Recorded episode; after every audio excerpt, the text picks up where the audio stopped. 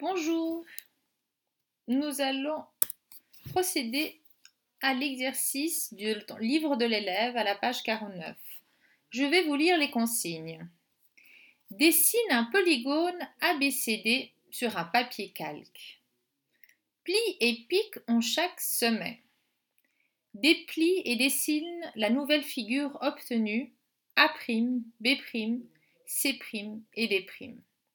Note tes constatations, puis compare avec celles de tes camarades. Si, comme moi, vous n'avez pas de papier calque, je vais vous montrer comment vous pouvez faire.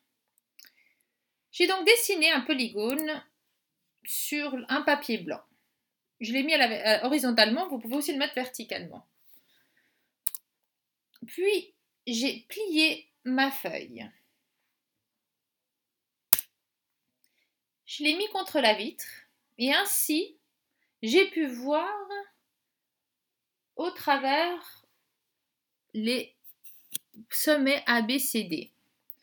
J'ai piqué avec mon crayon les quatre sommets. Ce que vous voyez maintenant. Ces sommets que j'ai piqués sont les sommets A', B', C' et D' de mon nouveau polygone. Voici ma question. Comment s'appelle cette transformation géométrique?